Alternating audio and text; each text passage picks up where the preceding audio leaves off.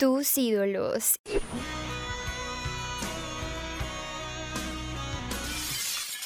Y lo mejor del rock en un solo lugar.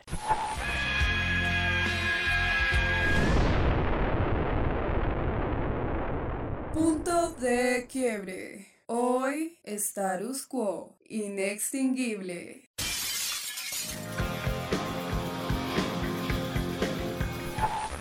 Hola a nuestros oyentes más rockeros. He aquí otra emisión con Lorena Valderrama.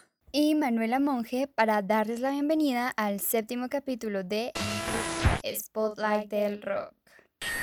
Para este episodio hablaremos de una de las bandas más exitosas del Reino Unido, con 120 millones de copias vendidas a nivel internacional, sin contar que es de las que más ha perdurado en la industria, con un total de 50 éxitos que han ocupado la cima de las listas británicas por semanas. Les hablamos de Status Quo, inextinguible.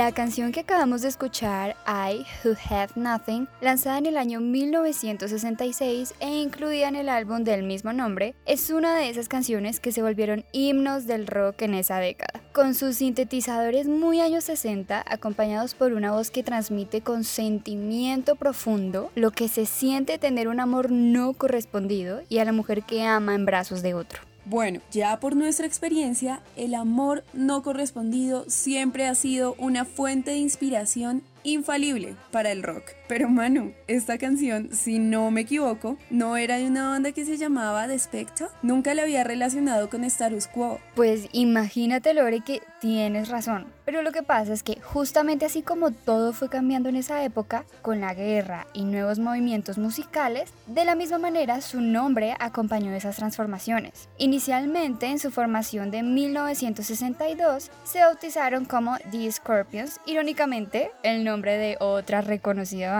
Posteriormente, con la llegada de John Coughlin en 1963, comenzaron a referirse como The Spectre. Después de lanzar la canción que escuchamos, el grupo se hizo llamar en 1967 Traffic Jam y solamente unos meses más tarde, debido a que había otra banda con el nombre de Traffic, lo volvieron a cambiar y llegaron al nombre por el cual todos los conocemos, Status Quo. Es que andaban medio indecisos en esa época. La verdad sí, y hasta los integrantes de la banda en sus primeros años tuvieron algunos cambios. Al principio, Francis Rossi, quien es el vocalista y guitarrista, junto a Alan Lancaster, el bajista, fueron los fundadores de la banda. Luego se les unieron Alan Kay en la batería y Jess Jarowski en el teclado. Estos dos últimos fueron reemplazados respectivamente por John Coglan y Roy Lines. Y ya para cuando se cambiaron el nombre a Status Quo,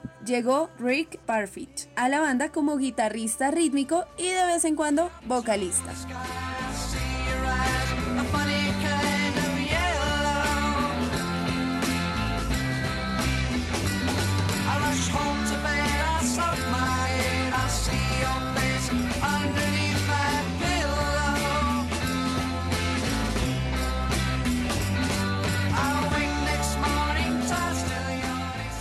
Pictures of Matchstick Men. Del álbum Picturesque Matchstickable Messages el que podría considerarse oficialmente como el primer álbum que la banda lanzó bajo el nombre de Status Quo en 1968 y con el cual esta se dio a conocer en numerosas listas de música de aquel año. Gracias a un hipnotizante riff, esta canción alcanzó el número 7 en las listas británicas, número 8 en Canadá y número 12 en el Billboard Hot 100, convirtiéndose en su único sencillo de éxito en los Estados Unidos es que es un tema que se queda en la cabeza. Imagínate este dato curioso, mano. Originalmente estaba destinado a ser el lado B de Gentleman Joe's Sidewalk Cafe, pero se decidió cambiar el lado B y el lado A del single. Mira pues, menos mal escogieron así porque es una canción tremenda. Siento que uno sabe cuando tiene algo especial entre manos. Just what goes on in your mind if you always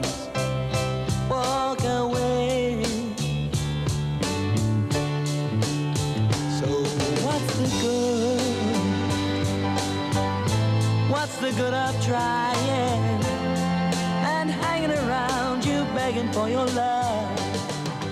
Are You Growing Tired of My Love, lanzado en el álbum Spare Parts en 1969, una balada de rock psicodélico escrita por Anthony King y el primer sencillo en presentar a Rick Parfitt como vocalista principal. La canción sigue la temática sobre el amor a diferencia de la canción anterior, donde era un amor no correspondido desde el principio, este relata ese sentimiento horrible cuando uno siente que aquella persona que uno tanto amó, aquella que le mueve el piso y que le genera todo en el cuerpo, ya no siente lo mismo por uno. Uy, sí, Dios mío. O sea, es que esta me llegó hasta el cora, de verdad. Es de esos sentimientos que duelen, pero que es mucho, mucho. ¿A quien nunca le ha pasado esa desgracia? Y es que al igual que en el final de una relación, la llegada de una nueva década representó para Starius un cambio radical de su apariencia. Ya no tenían esos trajes exuberantes, llamativos y llenos de colores. Ahora adoptaron más una visual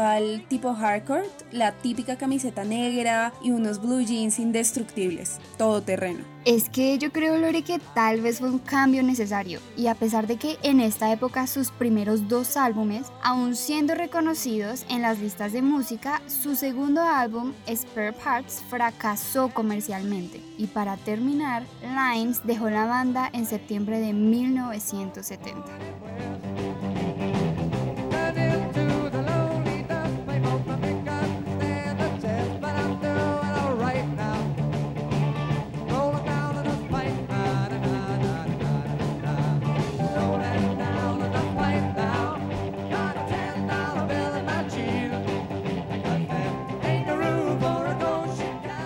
Lo que acaban de escuchar es Down the Dust Pipe, un single que debutó en 1970, marcado por el drástico cambio de rumbo de la banda y que fue acompañado ese mismo año con el álbum McKelly's Greasy Spoon. El single tomó a los medios de comunicación por sorpresa, ya que era muy diferente al sonido de su trabajo anterior. El presentador de BBC Radio One, Tony Blackburn, lo descartó al aire la primera vez que lo escuchó con el comentario que supuestamente dijo en ese momento, Down the Dustbin for this one, que en español sería algo como abajo el cubo de basura para este, haciendo un juego de palabras con el nombre de la canción y su decepción con el cambio. Pero Lore, imagínate la ironía. Muy al contrario de lo que tal vez pensó Tony, fue un éxito instantáneo, alcanzando el puesto número 12 en el Reino Unido y permaneciendo en el top 50 durante 17 semanas. O sea, todo a una proeza. Es justamente este el momento definitivo para Status Quo. Con su transición de imagen y sonido llegaron al punto donde a mi forma de ver se encuentran consigo mismos y donde sus característicos riffs de guitarra poderosos y melódicos comienzan a trascender y tomar el poder del corazón de miles y miles de oyentes. Es que su sonido cambió totalmente, como si se hubieran convertido en una banda completamente diferente. Y para acabar con la buena racha de éxitos de la banda después de lanzar un disco más al año siguiente, o sea, en 1971, con Dog of Two Heads, un álbum en el que el poderoso sonido guitarrero haría todavía más popular a Status Quo. Aparece con total intensidad y fue este el causante de que se les presentara una gran oportunidad para continuar creciendo cuando firmaron con el famoso sello de rock pesado y progresivo Vértigo.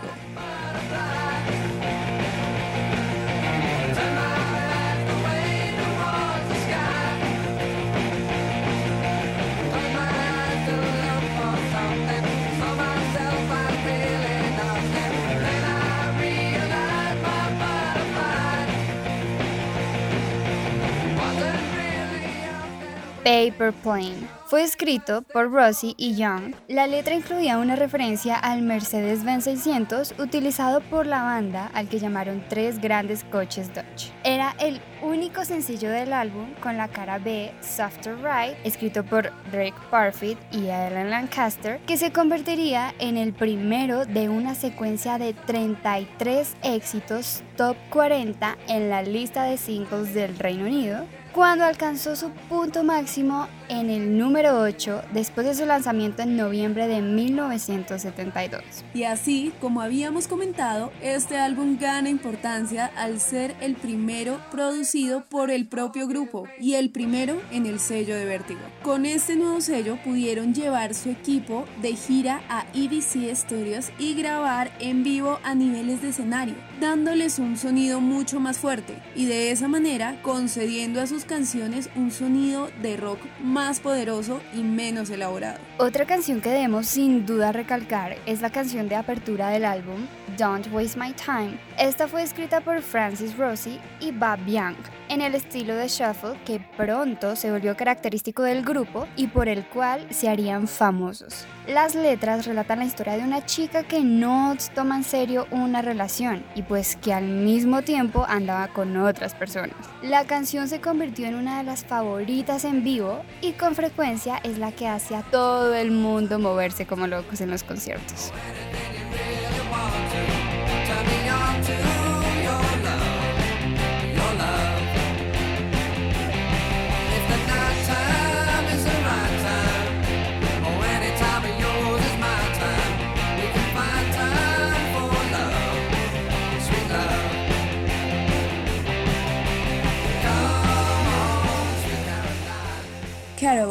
De su sexto álbum, Hello, lanzado en 1973.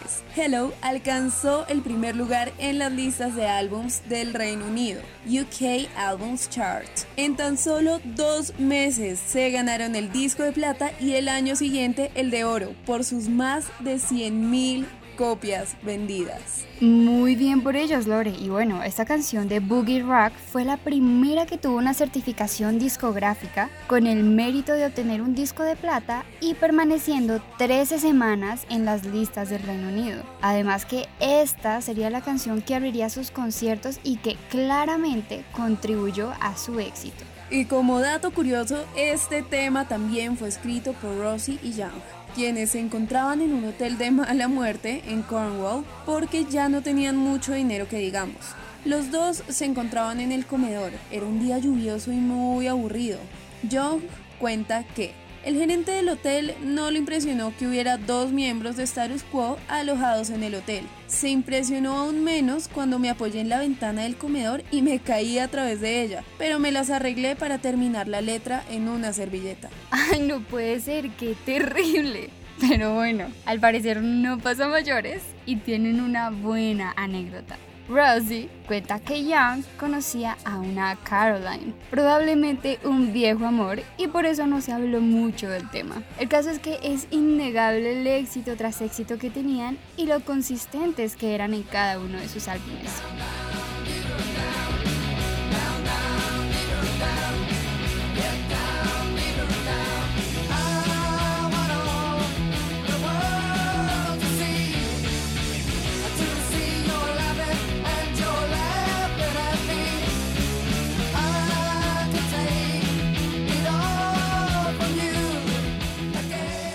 Down Down, del octavo álbum One the Level, lanzado en el año 1975. Para el público británico fue publicado por la disquera Vertigo y para el estadounidense por Capitol Records. Un álbum que fue alabado por la crítica como uno de los mejores, sino el mejor que sacó la banda en los años 70 y por ende de los más exitosos que lanzaron en su carrera. No olvidemos que obtuvo el primer lugar en el UK Albums Chart, siendo el segundo álbum de la banda que logró estar en esta posición después de Hello y se ganaron un disco de oro.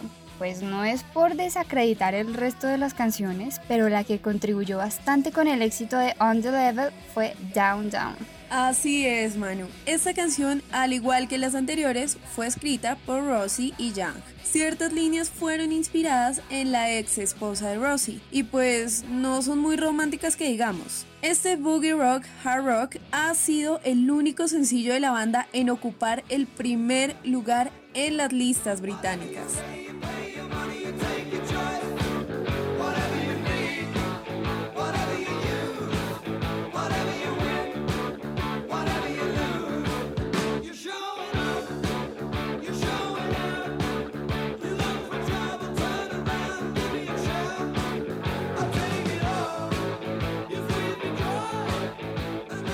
Wherever You Want, del álbum homónimo lanzado en 1979. El álbum ocupó el tercer lugar en las listas británicas y se mantuvo en ellas durante 13 semanas consecutivas, para tiempo después ganarse un disco de oro por sus ventas después de pocos días. Y no olvidemos que como dato curioso, Status Quo fue una de las primeras bandas en firmar contratos promocionales con grandes compañías. Estamos hablando de Levi Strauss Co. Vea pues, no sabía eso. Pero adentrándonos un poco más en la canción, esta se posicionó en el cuarto lugar de la UK Singles Charts y además ganó un disco de plata. Bueno, y no olvidemos que fue escrita por Parfit y Bound y en la mayor parte del proceso de la composición se la pasaron borrachos. Pero la verdad es que a Rosie jamás le gustó su solo de guitarra a pesar del éxito tan grande que tuvo la canción. Claro que sí, Manu.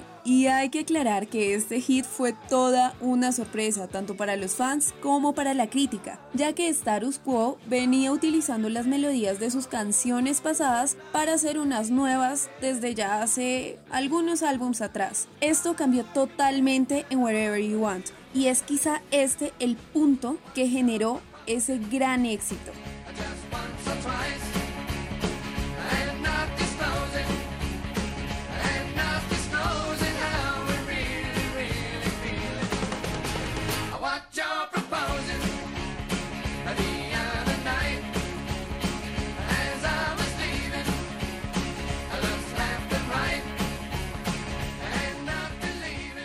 While You're Proposing del álbum Just Supposing, grabado en Dublín y lanzado en 1980, que como raro, fue un álbum que entró en las listas británicas ocupando el cuarto puesto. En este trabajo trataron de irse un poco más comerciales y combinaron el boogie rock con algo que se estaba haciendo muy popular, el New Wave. Este tema escrito por Rosie y Frost estuvo en el podio de las listas del Reino Unido, Suiza, Irlanda y Alemania. Además, y como raro, Rosie se inspiró en una mujer que le estuvo tirando los perros, pero vaya sorpresa, ella estaba casada y pues él, muy correcto, en ese entonces le dijo que no, pero tiempo después terminó muy arrepentido.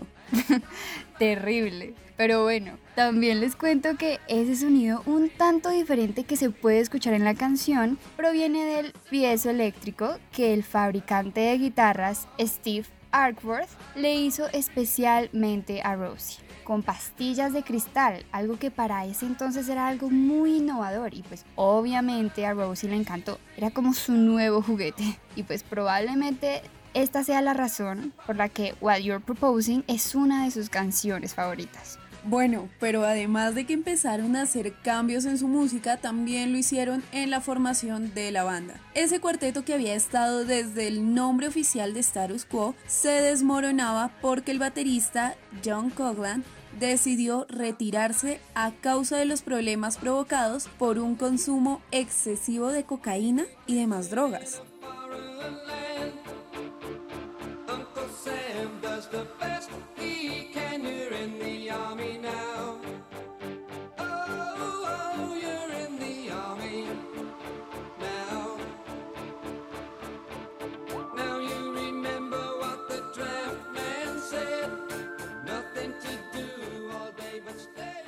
The Army Now, de su álbum homónimo lanzado en 1986. Es un cover de la canción que fue originalmente lanzada en 1981 por los neerlandeses Bolland and Bolland. Este fue el primer álbum sin Lancaster y Kitcher, siendo este último el reemplazo de Coughlin, que se retiró en el álbum pasado. Ahora que la banda solo contaba con Rosie como miembro original y fundador de esta, se dio a la tarea de continuar con el status quo y encontró a John Edwards como bajista y a Jeff Rich como baterista. Y el primer concierto en el que se presentaron con esta nueva alineación fue siendo teloneros de nada más y nada menos que de Queen en Londres. Ya ahondando en la canción, esta fue muy bien aceptada en Rusia, cuyos jóvenes la tomaron como un himno en sus luchas y cuando la banda se presentó en Moscú, los soldados soviéticos tuvieron que estar allí presentes, previniendo que ocurriese alguna manifestación o revolución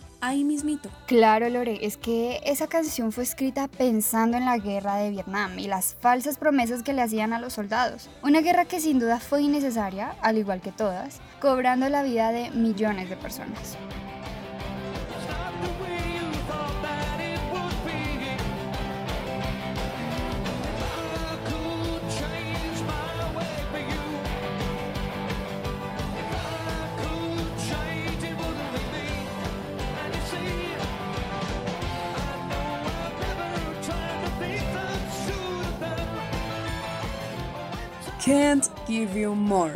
De su álbum Rock Till You Drop, lanzado en 1991. Para esta época la banda estaba cayendo en un hoyo negro porque ya no tenían el éxito de antes, así que para promocionar este nuevo álbum tuvieron la idea de hacer cuatro conciertos en diferentes lugares del Reino Unido en un lapso de tiempo de 12 horas. ¿Pueden creerlo? Y obviamente fue tremendo récord por lo que fueron incluidos en el libro Guinness. Dios mío, es que la dieron toda, porque para llegar al punto de hacer eso me imagino que ya estaban muy mal. En este álbum volvieron un poco a lo que hacían antes, que era un boogie rock más puro, sin las influencias del New Wave, lo que le gustó mucho a la gente y a los críticos, pues el álbum les dio un gran éxito comparado con sus últimos trabajos. Era como si estuvieran resurgiendo de una mala racha. Can You More es un country rock que originalmente fue lanzado en el 77, pero para este álbum fue remasterizado con la intención de hacer una campaña publicitaria que pues al final no ocurrió y Rock Till You Drop ocupó el puesto número 10 en las listas británicas, pero no obtuvo ningún reconocimiento por sus ventas ya que aún no eran lo suficientemente exitosos como lo fueron años atrás.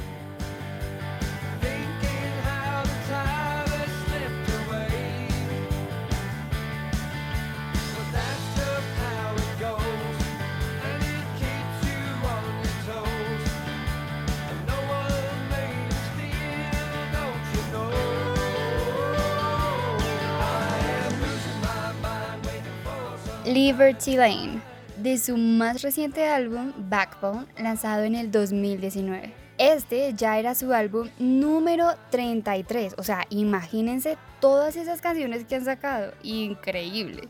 Backbone estuvo en el puesto número 6 en las listas del Reino Unido, lo que quiere decir que tuvo un gran éxito. Es más, en Suiza y Alemania hizo boom el disco, tanto que en Alemania se posicionaron como la banda más alta en ese país. Genial, Manu. Pero este fue el primer álbum que grabó la banda luego de la muerte de Parfit. Él ya venía con ciertas condiciones del pasado. En 1997 tuvo que someterse a una cirugía de bypass cuádruple, la cual fue exitosa y tuvo una pronta recuperación. Luego, en 2005, volvió a enfermar pero esta vez le habían encontrado unas masas en la garganta que podrían ser cancerígenas y todas las giras fueron canceladas, pero tuvo la fortuna de que eran benignas, así que las removieron y en 2006 volvieron con la gira. Lamentablemente, 10 años más tarde, en el 2016, sufrió de un paro cardíaco y decidió retirarse por un tiempo de la banda, pero dos meses después murió en España a causa de una severa infección en su hombro. Una gran pérdida para la banda, pues como todos los miembros era un pilar importante en la agrupación. Richie Malone es quien lo reemplazaría en la guitarra rítmica. Backbone es un álbum en el que se puede percibir esa nostalgia y tristeza por la ausencia de Parfit, pero nada que no pueda sanar la música. Exacto, Manu. Este último álbum tiene algo como refrescante, una nueva etapa de status quo, en la que claramente nos demuestran su constante perseverancia ante la pérdida de valiosos miembros y siguen dándola toda para hacer lo que más les apasiona, música. Bueno, mis amantes del rock, esto fue Status Quo Inextinguible, el séptimo capítulo de la temporada de Spotlight del Rock. Ojalá hayan bailado, cantado y recordado al ritmo de cada canción, como me imagino que lo hicieron en In the Army Now y Down Down, temas pedidos por ustedes, nuestros oyentes. Así que no olviden seguirnos en nuestra página de Instagram, arroba punto de quiebre pd, que estamos subiendo contenido para que interactuemos un poquito más y sigan pidiéndonos canciones para los próximos podcasts. También, si quieren seguirnos en nuestras cuentas personales de Instagram, aparecemos como arroba Manuela Monge y arroba Lorena Raya al Piso Valderrama 1999. Gracias por sintonizarnos y nos vemos en el siguiente episodio. Adiosito.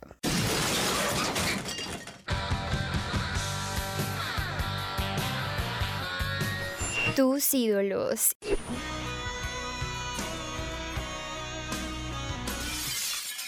Y lo mejor del rock en un solo lugar.